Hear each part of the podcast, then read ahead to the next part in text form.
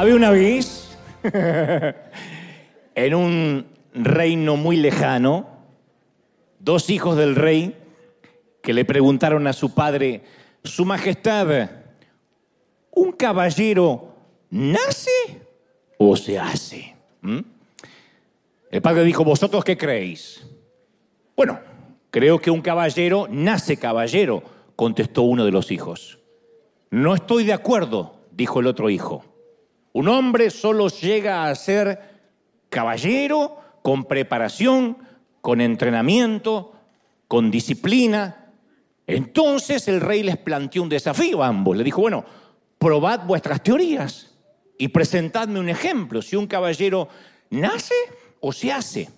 Os doy una semana, dijo el rey, para que volváis con las pruebas. Era medio gallego o catalán.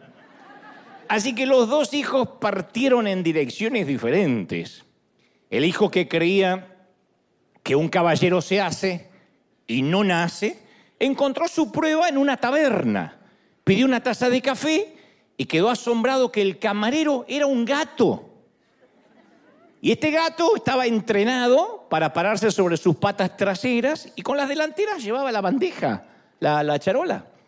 Usaba un pequeño uniforme y era la prueba que una criatura puede superar su naturaleza con preparación, con disciplina. Así que el primer hijo ya tenía la, la prueba de su teoría. Si se puede cambiar un gato, con más razón o con mayor razón un hombre, ¿no? De modo que el príncipe compró el animal y se lo llevó consigo a la corte como prueba. El otro hijo no tuvo tanta fortuna. Recorrió el reino, pero no pudo encontrar nada que sustentara su teoría. Entonces regresó al palacio con las manos vacías. Y para empeorar las cosas, llegaron a sus oídos los comentarios sobre el descubrimiento de su propio hermano. Entonces las noticias sobre el gato que caminaba sobre las dos patas le hicieron dudar acerca de sus convicciones. Pero unas horas antes de que tuvieran la cita con el padre, que tenían que presentarse ante el rey, vio algo, este segundo hermano, en una tienda que lo hizo sonreír. Lo compró, no le dijo nada a nadie, y los dos hermanos entraron a la cita, a la corte del rey, llevando cada uno una caja. El primer hijo anunció que podía probar que el hombre puede superar cualquier obstáculo y llegar a ser un caballero. Y ante el rey presenta al gato vestido en un pequeño traje de la corte, con la bandeja y le ofrece un café al monarca, el gato.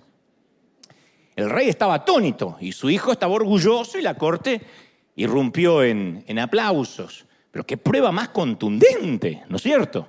¿Quién podría negar la evidencia de un gato caminando en dos patas? Cuando le llega el turno al segundo hijo, abrió la caja que tenía y dejó libre un par de ratones. Y en ese mismo momento el gato tiró la bandeja. Salió corriendo en cuatro patas, tratando de agarrar al ratón. Y la verdadera naturaleza del gato quedó en evidencia y el punto quedó demostrado. Un gato que camina en dos patas aún sigue siendo un gato. Se le puede cambiar de vestuario, se le pueden enseñar algunos trucos, se le puede poner un traje y entrenarlo para que camine en dos patas. Por un momento parecerá haber cambiado, pero preséntale algo que no pueda resistir y se va a enfrentar a una verdad innegable. Un gato que camina en dos patas sigue siendo un gato. Y lo mismo aplica para las personas. Podemos cambiar de traje, usar corbata, alargarnos la falda. Bueno, alargarse, yo no me voy a alargar la falda porque sería preocupante. Podemos cambiar nuestros hábitos, podemos usar un vocabulario cristiano, incrementar nuestro nivel de lectura e incluso cambiar nuestras actitudes. Pero según la Biblia hay una cosa que no podemos cambiar, nuestro estado pecaminoso.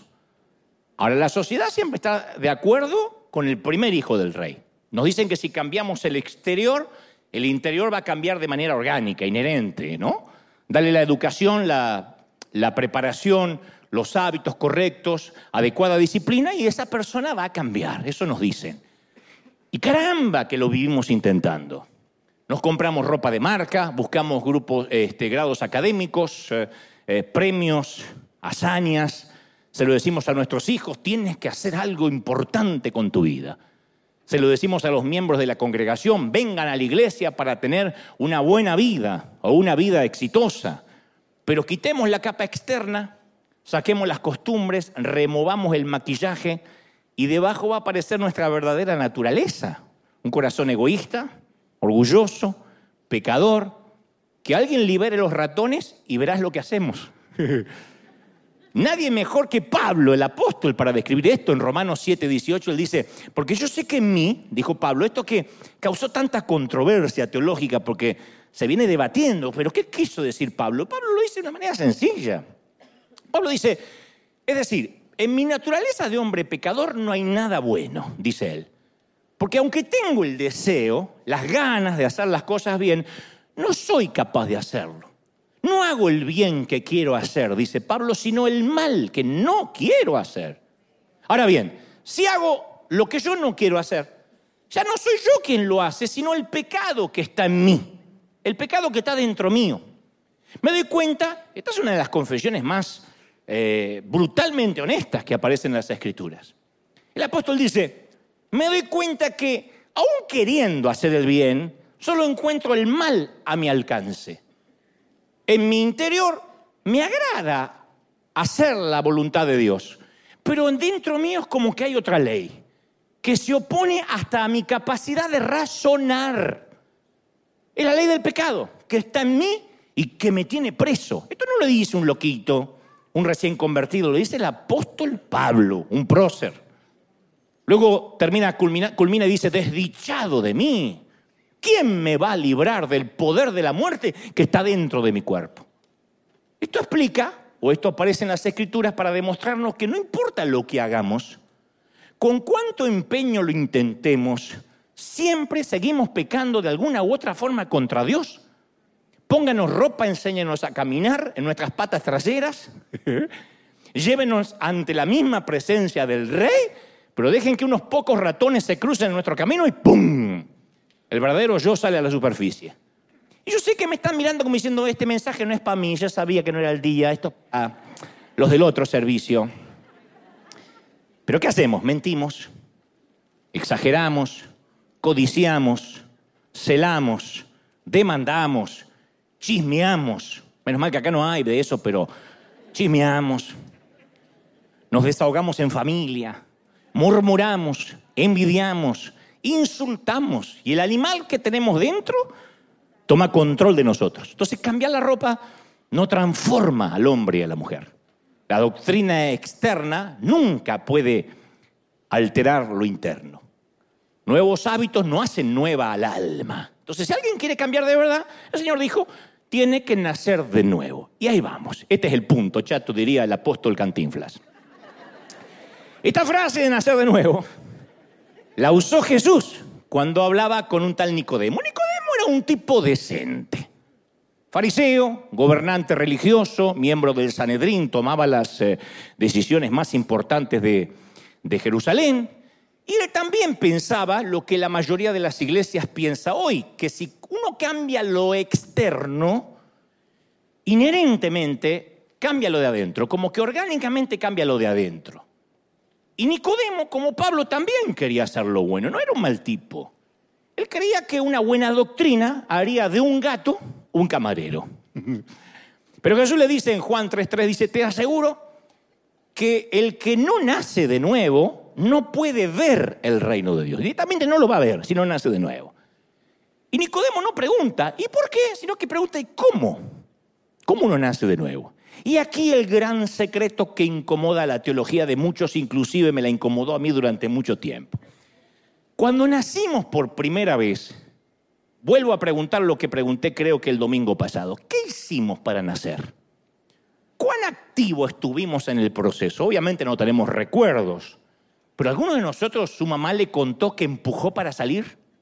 Que alguno de ustedes dijo, bueno, me parece que ya tendría que ir saliendo, permiso, permiso, se fue abriendo paso. ¿Alguno recuerda pedirle al médico que midiera las contracciones y nos informara dentro de la placenta cómo iba el avance dentro del vientre? Ninguno, estuvimos pasivos, como dije, aprovechamos el viaje. Estuvimos, nos empujaron. No nacimos por lo que hicimos. Alguien afuera hizo todo el trabajo, ¿sí o no? Alguien fuera de nosotros sintió todo el dolor. Nuestra mamá fue quien empujó, quien luchó, y nuestro nacimiento se debió al esfuerzo de otra persona. Lo mismo en cuanto a nuestro nacimiento espiritual. Nacemos a través del dolor de Cristo. No es por nuestro esfuerzo. Mm, voy a nacer de nuevo. No, no funciona así. Eso para otra cosa, no para nacer de nuevo. Nacemos por el esfuerzo del Señor, ¿no? No es por nuestra sangre, sino por la suya que fue derramada, es que nosotros nacemos. Hasta ahí se entiende. Entonces, Él fue quien hizo todo nuevo la primera vez que nacimos, porque la primera vez que nacimos teníamos todo nuevo, manos a estrenar, ojos a estrenar, todo, miembros a estrenar. Ahora, la segunda vez que nacemos, que aceptamos a Cristo en el corazón, Él lo hace nuevo todo otra vez. Entonces, segunda de Corintios 5, 17 eh, afirma, por lo tanto, el que está unido a Cristo es una nueva persona. ¡Qué lindo! No hace falta lifting, no hace falta estirarse, no hace falta botox. Yo sé que acá nadie usa, son todas y todos naturales, pero no hace falta. No hace falta decir, estoy alegre en el Señor. Los médicos te dicen, hacete un refresh, no le creas, eso es el shocker, eso es el guasón, es, una cosa espantosa, no es un refresh. Me dijo el médico que tengo cara recién fresquita levantada de dormir. No hace falta.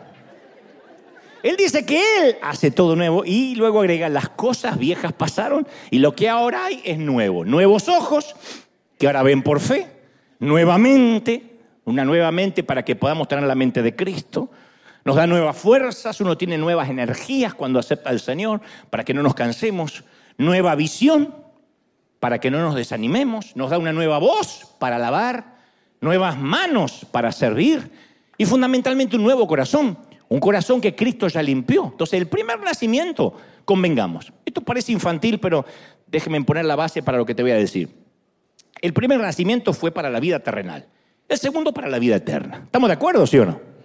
La primera vez recibimos un corazón físico, la segunda vez recibimos un corazón espiritual. El primer nacimiento nos capacitó para tener vida sobre el planeta Tierra. El segundo nacimiento nos capacitó para tener vida eterna. Y para que no queden dudas de cómo nacer de nuevo, a Nicodemo, Dios, el Señor le da un ejemplo. Dice, le habla de, le hace recordar cuando Moisés levantó la serpiente en el desierto. En Juan 3:14 Está la historia, dice, así como Moisés levantó la serpiente en el desierto, le dice Jesús a Nicodemo, ¿no? Así también el Hijo del Hombre tiene que ser levantado. Te dice, ¿y por qué habla de serpiente? ¿De qué habla? Bueno, para hacerte la historia corta, cuando el pueblo de Israel, que salía de la esclavitud de Egipto rumbo a la tierra prometida, fue picado por una por muchas serpientes que llegaron al desierto donde ellos estaban acampando a causa de su desobediencia, Dios le dice a Moisés que hiciera una serpiente de bronce, la pusiera en un palo y le dijera a las personas mordidas que la miraran y serían sanadas. Así como la serpiente fue levantada, le dice el Señor a Nicodemo, Cristo también fue levantado. Así como la serpiente fue clavada en un palo, Cristo clavó el poder de la serpiente en una cruz. ¿Mm? Al pueblo envenenado no se le dijo que buscara alguna medicina, que se succionara el veneno para extraerlo, no se les dijo que hicieran buenas obras, tampoco que le oraran a la serpiente, que Moisés intercediera, solo que levantaran la mirada y la vieran y fueran sanados. Punto. Y así como el pueblo fue salvado, sanado, cuando miró la serpiente, nosotros somos salvados y sanados cuando miramos la cruz. ¿Hasta ahí estamos bien? Levantamos la mirada y ya está. Para muchos esto es demasiado bueno para ser verdad. Solemos creer que está bien. Dios nos salvó por gracia. Pero siempre estamos como buscando la letra pequeña del contrato, no puede ser tan fácil. Mi mamá solía decir, cuando la ofrenda es grande, hasta el santo desconfía. ¿No? Cuando una ofrenda llega grande, la Virgen o el santo dice, ¿qué pasó, hermano? ¿Eres narco o qué? Es así. Porque nosotros nos acostumbramos a que detrás de cada gran oferta siempre se esconde una trampa. Y es así. Detrás de cada oferta humana siempre hay una trampa, nadie te regala nada. Hay gente que dice, pero en Internet hay muchas cosas gratis. Si es gratis en Internet es porque tú eres el producto. Pero no hay nada gratis. El banco, después de todo, nos presta dinero si podemos demostrar que no lo necesitamos. Si uno va al banco y demuestra que no necesita dinero, te prestan dinero. Entonces tenemos que tener suficiente dinero para respaldar el préstamo. Entonces, ¿para qué cuerno necesitamos un préstamo? Tráigame pruebas de que usted tiene mucho dinero para que le podamos prestar. Entonces, ¿para qué voy a pedir un préstamo? Vengo acá porque estoy muerto de hambre, no porque soy Elon Musk. La compañía de seguros nos asegura el auto. Esto a mí me sorprendió. Yo no, me cuesta encontrar compañías de seguro para mí, que soy un gran y excelente conductor. Me dicen, no, es que no lo queremos asegurar, Gebel, porque solo aseguramos conductores confiables que en realidad no necesitan, no necesitan un seguro. Digo, ¿cómo que no? Yo soy el que pone el pan en la mesa en los agentes de seguro. Y me dice, no, usted tiene que demostrar que nunca ha chocado, que es un conductor confiable, entonces lo vamos a asegurar. ¿Y para qué cuerno quiero el seguro? Yo quiero un seguro para chocar.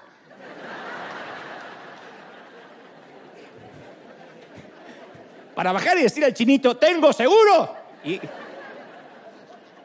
el seguro médico nos da cobertura siempre y cuando demostremos que tenemos buena salud. Si tienes una enfermedad preexistente, no te aseguran. Tienes que demostrar que gozas de buena salud.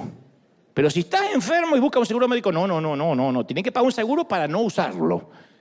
De la misma forma desconfiamos de Dios y entonces cuando desconfiamos de Dios, le robamos a Dios. Te voy a explicar cómo le robamos. Esto no tiene que ver con el diezmo ni con la ofrenda. Le robamos de otra manera. Imagina que me das un regalo, un perfume. Yo soy sencillo, me puede dar cualquiera. Perdón. Armani, Armani puede ser también. me das un, un perfume. Yo veo tu perfume y saco mi billetera. Te digo, ¿cuánto te debo? Me dice, no, no, no, no, es un regalo. No, Dante, no me debes nada. Ah, entiendo, lo que quieres es un cheque. Lo que quieres es un cheque, está bien, está bien. ¿No quieres efectivo? Entonces te hago un cheque. Y tú me dices, no, no, no quiero un cheque. Solo quiero que aceptes el regalo. Entonces yo te miro y te digo, entiendo dónde vas. Quieres extorsionarme. Me está dando un perfume para que luego esté obligado a hacer algo por ti. Y ya te empiezas a molestar. A esta altura cualquiera se molesta y me dice, mira, es un regalo. No puedes pagar por un regalo, yo solo te quiero honrar. Y yo te vuelvo a mirar y digo, yo sé, está bien, pero creo que lo que estás buscando es que te compre otro perfume en retribución por tu regalo, ¿verdad? A estas alturas ya te estoy ofendiendo. Te estoy insultando la inteligencia mínimamente. Porque al tratar de comprarte el regalo, estoy menospreciando tu gesto. Y te quité las ganas de regalarme algo. Te robé el gozo de dar, te lo robé. Esa es la manera que le robamos el gozo a Dios. Cuando tratamos de pagarle la bondad a Dios, es ofensivo. Dios ama al dador alegre porque Él es un dador alegre. Cuando Él te da la gracia, te la da con alegría. Y si nosotros somos malos y nos gozamos regalando, ¿cuánto más se alegra Dios? Si nosotros como humanos nos ofendemos cuando creemos que un regalo es un intento de soborno, ¿cuánto más Dios se ofende cuando nosotros decimos, está bien, ok, ok, ok, te agradezco por la gracia, pero yo tengo que hacer algo para pagarlo? Ahí es cuando Dios nos ofrece la gracia, el perdón, y el enemigo nos susurra, no prediques un evangelio tan fácil. Esta semana no solo el enemigo, muchos me llamaron para decirme lo mismo. Que, claro, porque es más fácil siempre manipular el evangelio complicado, ¿no? Ser santo requiere un régimen religioso que implica venir a la iglesia toda la semana, no faltar ninguna actividad, seguir todas las reglas. Eso define a los buenos cristianos en teoría. Y tenemos infinitos debates sobre lo que se puede y lo que no se puede, y evaluamos el comportamiento de otros como si nuestro don espiritual fuera juzgar la madurez ajena. Y andamos con el pecadómetro midiendo, mm, este pecado es chiquito, este pecado es grande. Entonces, ustedes dirán, entonces, ¿cuál es la obra que Dios quiere que hagamos? ¿Qué desea de nosotros? Lo creas o no, Él solo quiere que creamos, que tengamos fe de que es así. Alguien tiene que decir, yo creo en Él, ¿sí o no? Ahora tengo base bíblica. Juan 6, 29 dice, la obra que Dios quiere que hagas es esta, que creas en el que Él ha enviado. Que creas. Alguien dice, somos salvos por obra, sí, la obra que Él quiere. Que, que hagas es que creas. Yo sé que alguien está diciendo, qué alivio. Me estás diciendo que es posible entrar al cielo sin tener que hacer nada, sin buenas obras. La respuesta es no. Las buenas obras son una exigencia. Mira cómo le cambia la cara. Entonces alguien más se pregunta, ok, ok, ok, dice que es posible ir al cielo sin tener un buen carácter. No, no, no. Un inequívoco no. También se requiere un buen carácter. Para entrar al cielo, a ver, a saber, uno debe tener mínimo, mínimo, mínimo para empezar. Buenas obras, buen carácter, pero, ups, Houston, tenemos un problema. Todos carecemos de ambas cosas. Básicamente, nos creemos buenas personas, nos creemos decentes, pero eso no alcanza para ir al cielo. La Biblia no dice que los decentes verán a Dios. La Biblia dice sin santidad. ¿Se acuerdan? Sin santidad nadie puede ver al Señor. Hebreos 12, 14. Entonces no alcanza a ser decente. Sin santidad. Él quiere santidad para ver al Señor. Entonces uno puede pagar los impuestos, venir a la iglesia, leer la Biblia, nunca ver los Simpsons, besar a la suegra. Pero sin Cristo no somos santos. Nada, nada, nada, nada de lo que hagamos califica como santidad. Por eso a mí a veces me, asombra decir, esta iglesia o nosotros vivimos en santidad. Las escrituras describen cualquier intento de autosalvación o legalismo en términos repulsivos. Isaías 64, 6 dice que nuestras justicias son como trapos de inmundicia, refiriéndose a las toallas higiénicas femeninas. Pablo en Filipenses 3.8 dice, equipara nuestras eh, credenciales religiosas con estiércol.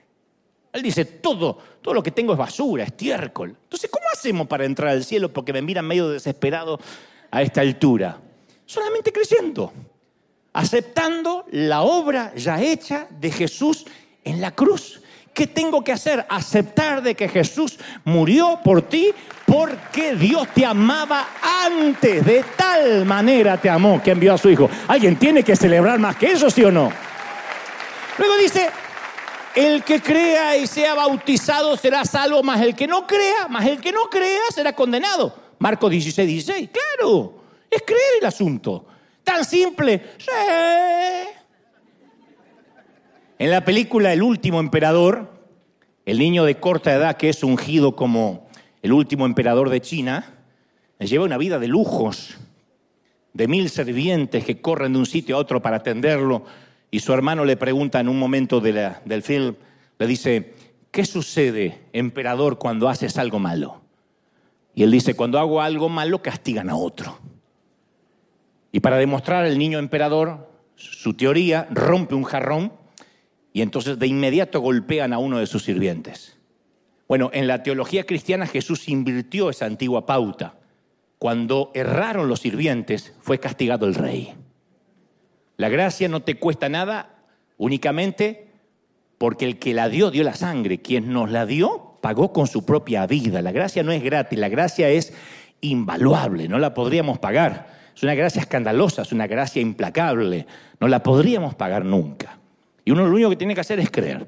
Entonces el ladrón de la cruz solo creyó y rogó. ¿Se acuerdan en Lucas 23, 42, Señor, acuérdate de mí cuando vengas en tu reino? ¿Y qué le promete el Salvador? Te aseguro que hoy estarás conmigo en el paraíso. El ladrón. Casi era un argentino, se cree teológicamente. ¿Cómo un tipo así va a poder ir al paraíso? ¿Cómo un alma manchada por el pecado puede ir al cielo? ¿Cómo podía ser salvo un pecado? Yo me imagino que los que estaban debajo estaban atónitos y si había algún fariseo ahí, no entendía nada de lo que ocurrió en, los, en lo alto de las cruces del Gólgota. Pero sucedió que los pecados del ladrón salieron de él y fueron a Jesús. Cada pensamiento malo, cada obra vil, sus maldiciones, sus robos, su codicia, su lujuria, todo eso ahora lo cubría Cristo Jesús. Y al mismo instante la pureza de Jesús cubrió al ladrón. Y así como el Padre vistió al pródigo, Cristo vistió al ladrón. Y el que no tenía pecado llegó a ser lleno de pecado. Y el que estaba lleno de pecado llegó a ser sin pecado. Hubo un intercambio, fue el intercambio más excepcional de la historia. Pablo lo explica de esta manera en Gálatas 3:13, dice, Cristo nos libró de la maldición de la ley y Él fue hecho objeto de maldición por causa nuestra. ¿No es maravilloso, gente? Segunda de Corintios 5:19 añade, el que no conoció pecado, por nosotros se hizo pecado, para que nosotros fuésemos hechos justicia de Dios en Él. Entonces, nos dieron un expediente perfecto, el de Jesús, y Jesús se quedó con el nuestro imperfecto. ¿Y qué hizo con nuestro calamitoso historial de vida? Porque tú estás diciendo, ¿y qué habrá hecho con mis pecados?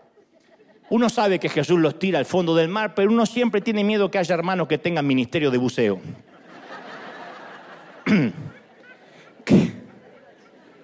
Se rió una de las buzas que... Fuerte.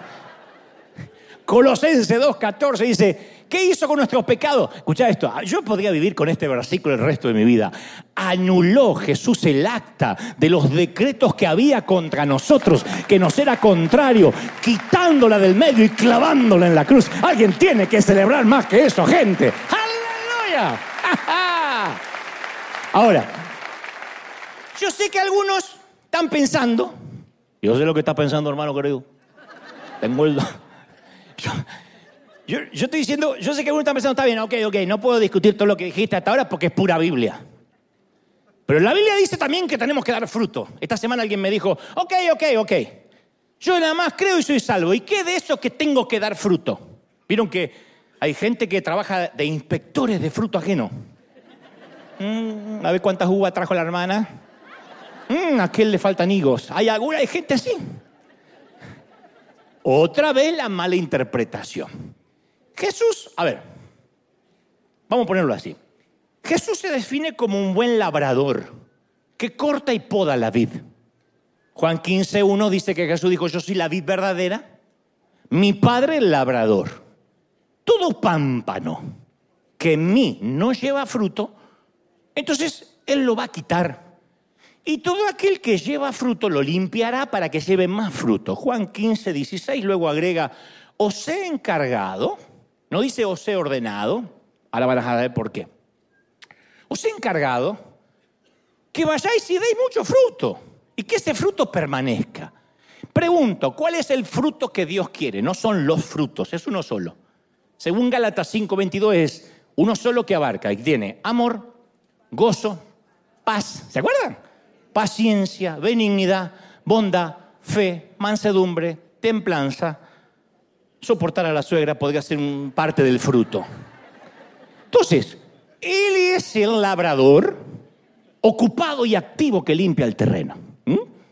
El que construye el enrejado de las vides, planta las eh, semillas, inspecciona las plantas, arranca la maleza. Él es el eh, buen labrador que cuida su vida. Y otra vez el dilema, ¿y nosotros qué tenemos que hacer?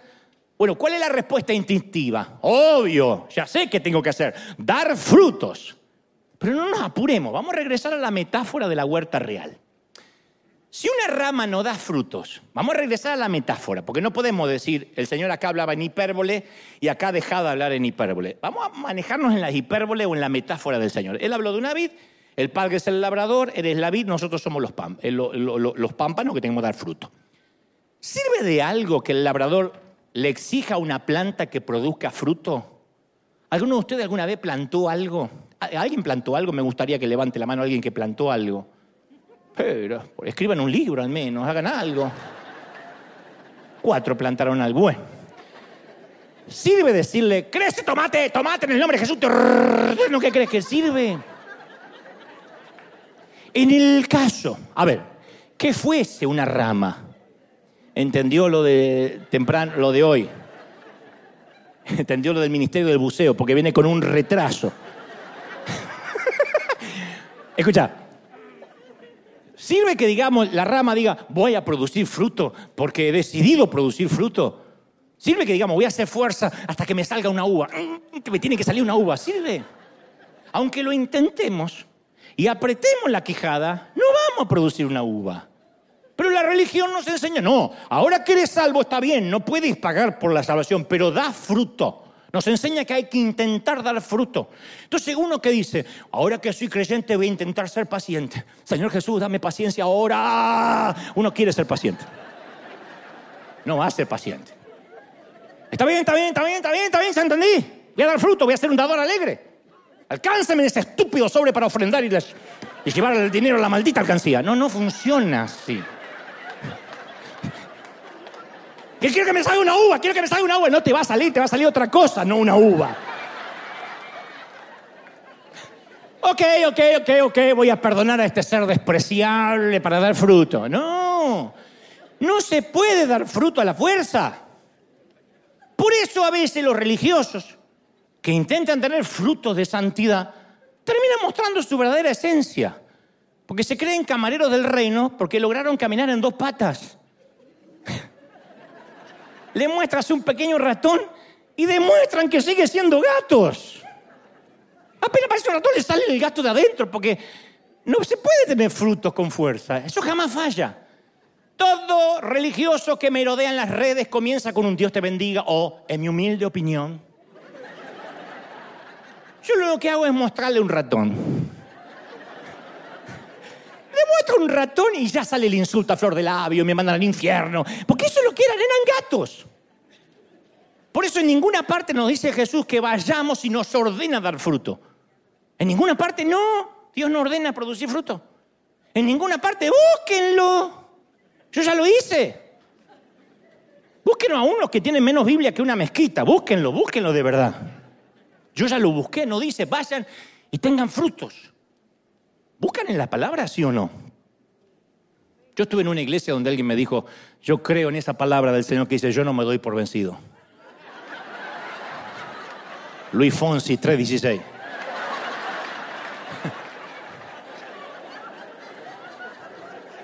La gente repite, ni sabe lo que está en la Biblia, no sabe ni, ni siquiera lo que no está. Es una falacia decir Dios nos ordena dar fruto. Entonces, ¿cuál es la orden que Él nos da? Vamos a leerlo juntos, Juan 15. Permaneced en mí y yo en ustedes. Como el pámpano no puede dar fruto por sí mismo, por mucho que haga fuerza, si no permanece en la vid, así tampoco vosotros podéis dar fruto si no permanecéis en mí. Yo soy la vid, vosotros los pámpanos, el que permanece en mí lleva fruto. Alguien tiene que decir amén. Separado de mí, ni con doctrina ni con esfuerzo puede producir una mísera uva. El que en mí no permanece será echado fuera como pámpano y se secará. Y lo, lo, recogerán, lo echarán en el fuego, arderá. Si permanecéis en mí, mis palabras permanecen en vosotros. Pedid todo lo que queréis y será hecho. En esto será glorificado mi Padre, en que llevéis mucho fruto y así seréis mis discípulos. ¿No es maravilloso? ¿Cuál es lo que, ¿Qué es lo que nos pide el Señor? Permanece en mí. No es religión, es relación. Yo no estoy en contra del fruto, pero el fruto sale solo. Yo no me levanto a la mañana y digo, hoy creo que seré un hombre paciente. Sí, lo voy a decidir. No es una decisión. El fruto aparece orgánicamente. Uno se pega a Cristo, pasa tiempo en oración, está con Él y el, sale la uva. ¡Oh, una uva! ¡Oh! Otra. ¡Oh! ¡Ah! ¡Ah! Aparece. Viene alguien, te maltrata, te insulta y te sale una bendición porque la uva sale sola. No tiene que hacer fuerza que tengo que hacer y la doctrina y que dice Dios cómo tengo que contestar, no me tengo que vengar. No es ley. El fruto sale solo. Ahora, separado de Dios no podemos dar ningún fruto, no podemos. Separado de Dios no se puede tener vida espiritual, ¿sí o no? Mira, Jesús era un maestro, era un rabino, ¿no? Y en la cultura rabínica, cada maestro tenía un yugo de enseñanza. O sea, su yugo eran las instrucciones, el contenido, el mensaje, a veces penitencias. Muchos rabinos ponían yugos de enseñanza sobre las personas que eran imposibles, legalistas. Como cuando íbamos al colegio, a la escuela secundaria, high school, y teníamos un profesor o una profesora que te daba mucha tarea. Había uno siempre que te daba un montón de tarea, te arruinaba el viernes, el fin de semana, te tomaba examen, porque tenía como una fijación de que aprendiéramos a fuerza de yugo. Y después estaba el otro, el nice. ¿Estudiamos? El que decía, este me encanta, porque enseña, había unos que eran vagos, pero había otros que enseñaban tan didácticamente que decían, no sirve que hagan la tarea si no razonan. que entendían que la educación no era meter información, sino sacar lo que hay adentro. Bueno, estos tipos tenían yugos que apartaban a las personas de Dios en lugar de atraerlas. Oprimían, agotaban a las personas. Y Jesús un día a la multitud en Marcos 11:28 dice, vengan a mí todos los que están cansados y agobiados. ¿Quién de nosotros no iríamos? Y dice, y yo les voy a dar descanso. Carguen mi yugo y aprendan de mí, que soy apacible, que soy humilde de corazón. Y van a encontrar descanso para el alma. Yo pregunto, ¿hay alguien que tiene el alma cansada? Había una canción que decía, alma cansada, no desesperes, espera en Dios. Algún día voy a sacar un disco para que los fanáticos tengan. Y agrega, porque mi yugo es suave, mi carga es liviana. Esto es exasperante para un religioso. No, no, no, no. ¿Cómo que es tan fácil el Evangelio? Sí, mi yugo es fácil, mi carga es liviana. Entonces la enseñanza de Jesús estaba en, estaba en las antípodas, era la antítesis de los rabinos religiosos de la época. Porque no ofrecía una serie de, reglamentos, de rituales. Él ofrecía gracia implacable. Les ofrecía estar conectados a la vida. Conéctense conmigo y ya está. ¿Y más? Y ya está. Y la trampa no hay. A veces el activismo, el querer hacer es un gran disfraz para la falta de vida. Claro que sí. Las iglesias pueden llegar a ser, lo dijo el Señor, ataúdes elegantes. Una iglesia llena de actividades a veces es el mejor escondite para los muertos. Y tener relación con Cristo, no, no, no, pero estoy de lunes a viernes tocando la música. Y conoces al Señor, estás conectado a, lo, a la vid y no, no, hace mucho que no, no siento nada, pero no sabes cómo sirvo, yo soy el que recibe a la gente en la puerta. ¿De verdad? Mucha actividad no produce cambio de vida. Da la impresión de que suceden cosas, de que hubiera vida. Pero el Señor dice, no, no, no, nada de eso sirve. Tienes que creer y permanecer conectado a mí todo el tiempo. No dos horas a la semana, todo el tiempo. ¿Eso significa que nunca más vamos a volver a perseguir ratones? que la vieja naturaleza nunca va a asomar su horrible cabeza. Significa que siempre vamos a estar en condiciones de resistir la tentación. Para contestarte esta pregunta hay que regresar a la nursery, hay que regresar a la sala de partos. Vamos a mirar al bebé recién nacido.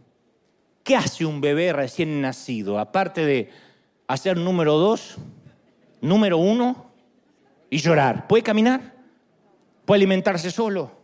¿Puede cantar? ¿Puede leer? ¿Puede hablar? No, algún día va a poder, ahora no. Demora a crecer. Los padres, porque es chiquitito y no puede hacer nada, están avergonzados del bebé. La mamá está desconcertada porque el bebé no puede leer, porque no puede caminar, porque el recién nacido no puede pronunciar un discurso. Por supuesto que no. Los padres no se avergüenzan, sienten orgullo, saben que el crecimiento va a venir con el tiempo. Y Dios sabe exactamente lo mismo. Cuando creemos y somos salvos, el crecimiento viene con el tiempo. Segunda de Pedro 3.9 afirma, no es que el Señor se retrase en cumplir su promesa como algunos suponen. Lo que hace es tener paciencia con vosotros pues no quiere que nadie muera, sino que todos se conviertan a Dios. Tiene una paciencia. Creo que Dios es mucho, no, no creo, estoy confirmando que es mucho más paciente con nosotros que nosotros con nosotros mismos. Nosotros caemos y ya pensamos que nunca nacimos de nuevo.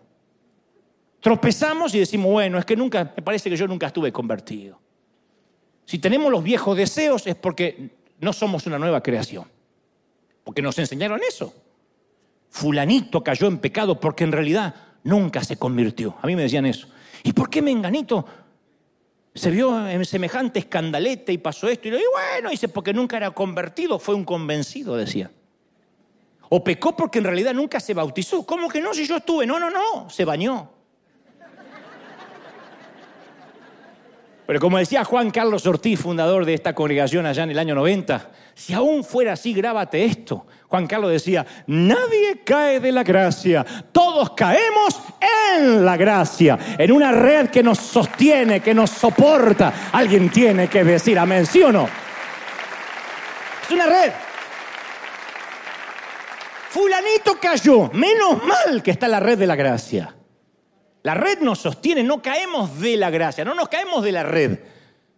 nos caemos en todo caso de querer hacer un equilibrio de obras y cuando uno cae, la gracia nos sostiene. Que no es licencia para pecar esto.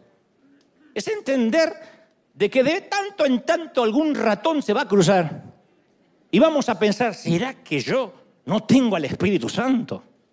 ¿Será que estoy luchando con estos deseos? ¿Será que lo quiero ahorcar a fulanito y porque tengo un demonio adentro? No. Significa de que estamos creciendo conforme a la estatura de la plenitud de Cristo todos los días. ¿Y quién puede decir, voy a crecer? Hmm, ¿Quién? ¿Cómo crecen los adolescentes? Los adolescentes es asombroso, se acuestan una noche, son chiquitos, se levantan al día siguiente, se, acostan, se acuestan con el piecito así, a la mañana es, es pie grande, es una cosa así. Los zapatitos eran así ayer, hoy son dos canoas. ¿O no? Con unos pelos en las patas así que jamás en la vida vimos. Hay padres pelones que dicen, ¿dónde está hay tanto pelo? ¿Por qué tiene tanto pelo? Crece de golpe. Ahora no fue porque diga, mañana a la mañana voy a crecer. Crece. Filipenses 1.6 dice, Dios que comenzó a hacer en ustedes, en vosotros, la buena obra la irá llevando a buen fin mientras llegue el día en que Cristo regrese. Él no se dio por vencido contigo y todos los días te va, nos va, nos va a hacer crecer un poquito, ¿sí o no? Entonces, a ver, en muchos sentidos el segundo nacimiento es como el primero. Porque nuestro nuevo nacimiento Dios provee todo lo que necesitamos. Alguien fuera de nosotros sintió el dolor. Alguien fuera de nosotros hace el trabajo. Y así como los papás son pacientes con un recién nacido, Dios es paciente con nosotros, pero hay una diferencia. La primera vez no tuvimos que decidir si nacíamos o no, nadie pidió nacer. Frase que yo le solía decir a mi mamá cuando se enojaba, decía, yo no pedí nacer. ¿Para qué te tuvimos? Yo no pedí nacer, o yo te mandé un memorándum que quería nacer. Por esta segunda vez sí tenemos que decidir hacerlo. El poder de Dios, el esfuerzo lo hace Dios, el dolor lo experimenta Dios, pero la elección es nuestra. ¿Y cuál es la elección? Si creemos o no. Estos días me estuve platicando con mucha gente que en teoría llamaríamos gente inconversa, gente inocua, gente, no sé, apartada. Y me decían, ¿y qué es lo que tengo que hacer para pertenecer a esto? Yo decía, creer. Ah, pero yo ya creo. Listo, bienvenido. Los demás son trámites menores. Cuando hay un bautismo, te metemos dentro Cuando haya una Santa Cena te compartimos, pero todo eso tiene que ver, digo, con sacramentos. Y, y si no hay tiempo para eso, no te preocupes. De verdad, no piden nada, nada. Solo tienes que creer que Él te amó desde siempre, que Él murió por tu vida. Lloraba el caballero que nunca había creído en nada. Todo lo que sea más allá de creer y permanecer en la vida es un torpe intento de querer pagarle a Dios su gracia. No importa cuánto cuidemos las doctrinas, Dios nos conoce. Y Dios sabe que vemos un par de ratones y sale a luz nuestra verdadera esencia. Hay una vieja historia de, de cuando el emperador Federico el Grande visitó una prisión de Prusia, que es un estado que existía anteriormente en Europa, en el Báltico, y habló con, dos, con todos los prisioneros Federico el Grande, y cada uno afirmó ser inocente, a ver si el rey los liberaba. ¿Y usted por qué está acá? Una simple víctima del sistema, decía uno. ¿Y usted por qué está acá? Me juzgaron inocente. Todos inocentes, todos. Y había un preso sentado allí en el rincón que no dijo una sola palabra. Y el gobernante le preguntó, ¿y usted a quién culpa de su sentencia? La respuesta fue, Su Majestad, yo soy culpable y merezco con creces mi castigo. Y sorprendido el emperador y el rey llamó a la guardia y ordenó, saquen a este hombre de aquí, libérenlo, antes que corrompa a todos estos inocentes que están aquí dentro. Entonces, el rey puede dejarnos libres solo cuando admitamos que nos hemos equivocado, creer y arrepentirse. No nos hacemos ningún favor justificando nuestros hechos, diciendo, bueno, el Señor me perdonó, pero yo estoy dando fruto ahora justificando que tenemos una mejor doctrina, disculpando nuestros pecados, hablando de errores en vez de pecado. No, cuando yo era un niño, yo me acuerdo que cuando yo era un niño había unas banditas adhesivas que se llaman curitas. Y yo pensé que eran mágicas. Porque no importa si me clavaba una astilla, si me abría la cabeza, yo le decía a mamá, poneme una curita. Y todo va a sanar para mañana. Me dice, ¿cómo te voy a poner una curita? Está sangrando, hijo. Puntos en la cabeza necesitas. No, poneme una curita, dice yo. Y a veces actuamos así. Venimos a Cristo con nuestro pecado y todo lo que queremos es taparlo con buenas obras y sana doctrina. Y nos preguntamos si Dios va a sanar lo que ocultamos. Primera de Juan 1.8 eh, afirma, si decimos que no tenemos pecado, nos engañamos a nosotros mismos y no hay verdad en nosotros, no somos auténticos. Podemos confiar en que Dios hará lo que es justo, sí, pero nos perdonará nuestros pecados y nos limpiará de toda maldad si lo confesamos. Entonces en la iglesia, no en esta iglesia, en todas las iglesias tenemos un gran problema. Tenemos no el problema del pecado, tenemos el problema de la falta de autenticidad, de simular de que no estamos pecando, de que no necesitamos confesar todos los días. El Señor ya murió por todos los pecados. Lo que hay que hacer es confesarlos, confrontarlos, cubrirlos con la sangre. ¿Cómo va a curar Dios lo que negamos? ¿Mm? ¿Cómo puede Dios tocar lo que ocultamos?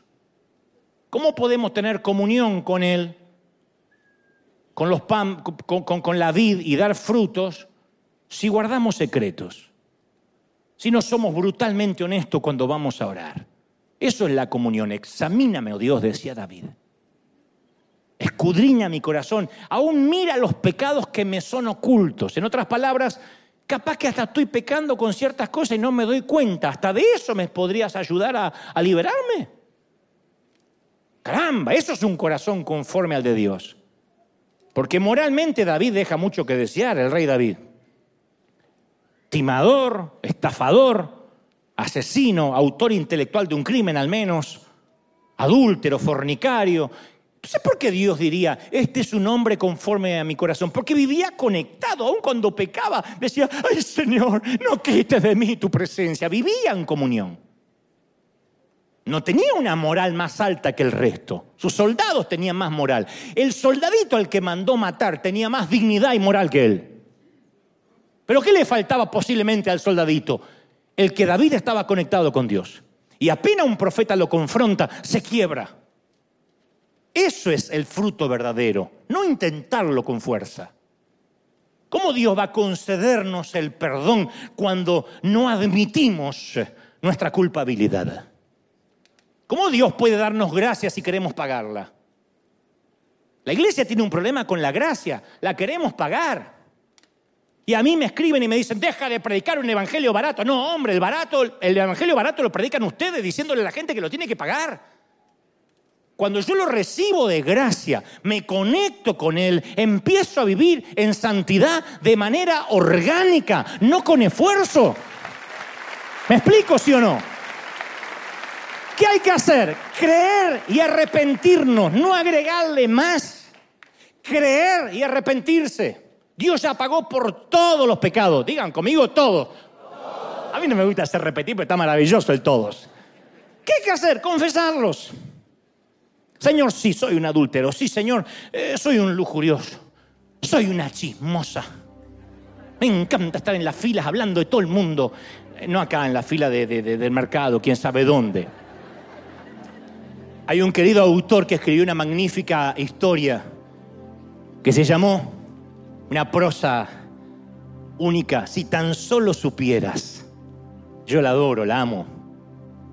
Él cuenta que una vez un colibrí se metió dentro de su garage y no hallaba cómo salir. Él tenía un estudio ahí en el garage y, el colibrí estaba dentro, revoloteaba y, y él le abre la puerta para que saliera, pero el colibrí no la vio. El colibrí insistía en dar su cabecita contra una ventana cerrada. ¡Pum, pum, pum! Allá arriba. Estaba decidido a salir, pero su determinación no iba a poder romper el vidrio nunca. Entonces el hombre abre la ventana esperando que volara afuera, pero no lo hace. Entonces toma un palo de escoba al caballero y lo empuja, lo empuja suavemente hacia la ventana, pero el colibrí se asustó más y vuela en la dirección equivocada y en lugar de volar hacia la ventana revolotea hacia atrás y choca con la pared de ladrillos y cae medio tontado. Ahora sí estaba atrapado, indefenso. Entonces el hombre toma el pajarito medio desmayado, semi desmayado, suavemente y lo deposita en la ventana. Y entonces el colibrí reacciona y se lanza a la libertad. Cuando el colibrí volvió al nido, tenía una historia para contar. Le dice, gorda. no, no, no, no me cancele, no, no estoy discriminando. Así le decía el colibrí a la mujer. No sabes lo que me pasó. ¿Qué te pasó, viejo? Un día espantoso. Resulta que caigo en un inmenso cuarto con salida falsa. ¿Sabes qué es? ¿Cómo salida falsa? Se veía el cielo, pero había una pared invisible que me tiraba para atrás. ¿No será un vidrio viejo? No sé, pero me tiraba. Y luego había un ogro, un espantoso ogro, que toma un palo y estoy seguro que quería comerme vivo. Y cuando quiso aplastarme, volé hacia atrás, decir que tengo unas reacciones, es gorda. Y el muy desgraciado me había tendido una trampa, levantó como una pared atrás. Y lo siguiente que recuerdo que estaba en el piso, desmayado. Y pensé que había llegado ya al cielo de los colibríes, que estaba muerto. Pero el monstruo me agarra, seguro para comerme. Y el muy tonto pensó que yo estaba muerto. Y me puso junto a la ventana, seguro para preparar una salsa para ponerme arriba. Y como yo soy un tipo listo, ay, sí, por eso me enamoré de ti. Bueno, me escapé volando, ¿verdad? Me escapé. Y acá estoy, me escapé, me escapé volando, tomé fuerza y me escapé. Todavía me deben estar buscando. El hombre quería mostrarle la salida a la libertad y el pajarito pensó que el hombre había sido cruel. Y el hombre dice, si al menos supieras, colibrí, que te quería ayudar, que estaba de tu lado, si solamente hubieras entendido que ese palo era para dirigirte hacia la salida. Y esta historia nos recuerda que a diario la ayuda que Dios nos ofrece suele ser mal interpretada y pensamos que nos está castigando y nos está haciendo daño y nos quejamos de ventanas cerradas y no vemos las amplias puertas que nos está abriendo. Nos llenamos de pánico porque Él quiere acercarse. Tratamos de evitar ese palo que nos intenta guiar, evitamos los dedos que nos quieren liberar. Y Dios dice, si tan solo supieras a mí me dice una y otra vez, dile a mi pueblo que lo amo, que no se imaginan cuánto los amo. Sin sermones, sin dedos señalando tu pasado, un llamado a creer, un llamado a confiar. Si solamente supieras, colibrí, que te vine a ayudar y no a condenar. Si solamente conocieras el regalo que te he traído, vida eterna. Si tan solo supieras que lo único que quiero es llevarte salvo al hogar pero seguimos preguntando, ok, ok, ok, ¿cuál es el truco? ¿Por qué ese palo? ¿Cuál es el truco? ¿Dónde está la trampa? Nada es gratis. Si solamente pudiéramos confiar. Confiar realmente cuando dice, yo sé los planes que tengo para vosotros. Planes para vuestro bienestar y no para vuestro mal, a fin de darte un futuro, dice Jeremías 29:11, lleno de esperanza, lleno de fe. Alguien tiene que celebrarlo, ¿sí o no? Si solamente pudiéramos aprender a confiar de Él. Entonces Él corta rama para que podamos dar fruto. Él escucha las oraciones de los ladrones. Y Él, tu Padre, me dijo que te dijera el siguiente mensaje. Es un recado. No sé si están listos para oírlo. Todo este mensaje fue, creo, lo que Dios ha puesto en mi corazón, pero particularmente este, quirúrgicamente este, palabra por palabra, me dijo que te lo dijera. Es un telegrama colacionado de los de antes. Es una carta documento que quiere que recibas. ¿Están listos para recibirlo, sí o no? Desde que te vi nacer, dice Dios, por primera vez supe que eras mío. Lo único que tienes que hacer es creer que te he salvado y que te he amado desde antes que nacieras. Solo tienes que permanecer conectado a mí. Pero te advierto, te advierto que si no lo haces, si decides no creerme, si decides alejarte de mí, si abandonas la fe, si me maldices, si insistes en pecar, si decides hacer con tu vida lo que se te plazca, te aviso que te metiste con el Padre equivocado. Debo advertirte que no voy ni estoy dispuesto a desperdiciar la sangre derramada de mi hijo, ni el precio que tuvo que pagar para que tú creyeras fueras encontrado y traído de regreso a casa. Así que no me importa de qué manera, cómo y dónde te ocultas. En lo alto, en lo profundo, en la tierra, debajo de la tierra, en el cielo, detrás de cualquier cosa creada. Poseo un conjunto de habilidades muy particulares y tengo siglos de experiencia en encontrar a gente como tú. Y también quiero que sepas que si te empeñas en desaparecer de mi presencia, daré inicio en el cielo a una búsqueda implacable. Soy especialista en encontrar a mis monedas, a mis ovejas y a mis hijos perdidos. Y no estoy dispuesto a negociarlo ni a cambiar de opinión. Así que escucha bien lo que te diré, porque solo te lo diré una vez. Juro por mí mismo, dice Dios, que iré por ti, te buscaré, te encontraré y te perdonaré. Alguien tiene que celebrar a Dios más que eso. Dale un aplauso grande al Rey de Reyes. Dale un aplauso grande al rey. El rey está en la casa hoy. Alguien tiene que celebrar por esa gracia implacable, gente. Aleluya. Bendito eres. Se. No, no, no, no, no, no, no. Celebra, celebra, celebra el rey. El rey ha hablado esta mañana. Bendito eres. Y solo tienes que creer. Solo tienes que creer. ¿Tú crees de verdad? El Señor se ha empecinado contigo.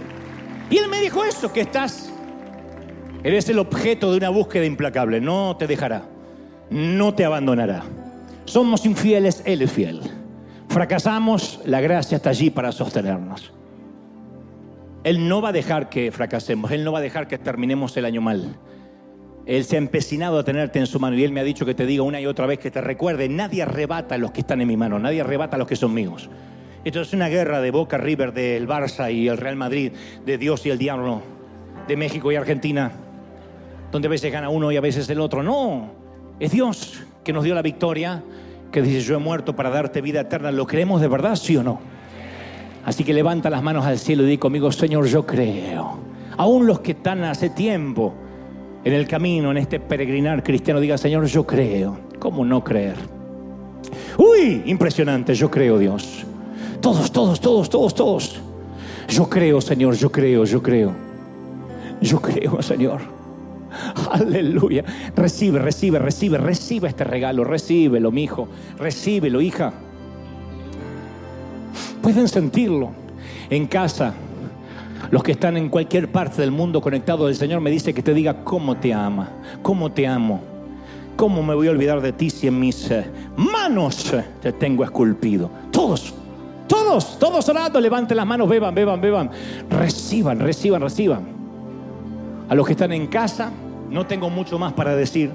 Aquí tomaremos dos minutos más antes de irnos, pero a los que están en casa los despido diciéndoles el Señor me dice que te diga, no sabes cuánto te ama princesa, cuánto te ama príncipe. No escuches a nadie que te diga lo contrario. Él te encontrará, te buscará, te encontrará y te perdonará. Él no te abandonará. Él se ha empecinado contigo desde que fuiste gestado. Y es una promesa de Dios. Le gusta a quien le guste. He dicho, Dios te bendiga, Dios te guarde y haga resplandecer su rostro sobre ti a toda la gente. Aquí seguiremos en adoración y a los que están del otro lado los despido con este deseo profundo del corazón. No flojes, no te entregues, no te rindas. Dios te bendiga. Y a los que están aquí todos, todos, todos, todos, todos, todos. Dale que nos vamos. ¡Chive!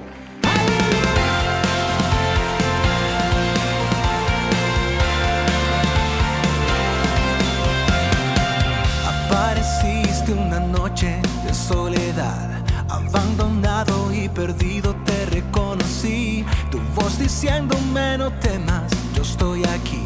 El Padre me envió por ti. Y me curaste las heridas, me sanaste mi Jesús. Todas mis cargas las dejaste allí en la cruz. Algo tan grande no lo puedo comprender. Oigo tu dulce voz diciéndome una y otra vez. oh. oh,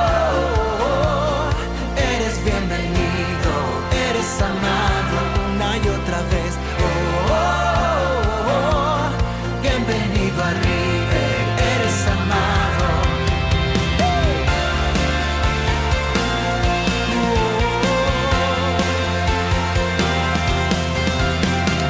Apareciste en una noche de soledad, abandonado y perdido te reconocí. Tu voz diciéndome no temas, estoy aquí. El Padre me envió por ti. Me curaste las heridas, me sanaste, mi Jesús. Todas mis cargas las dejaste allí en la cruz. Algo tan grande no lo puedo comprender. Oigo tu dulce voz diciéndome.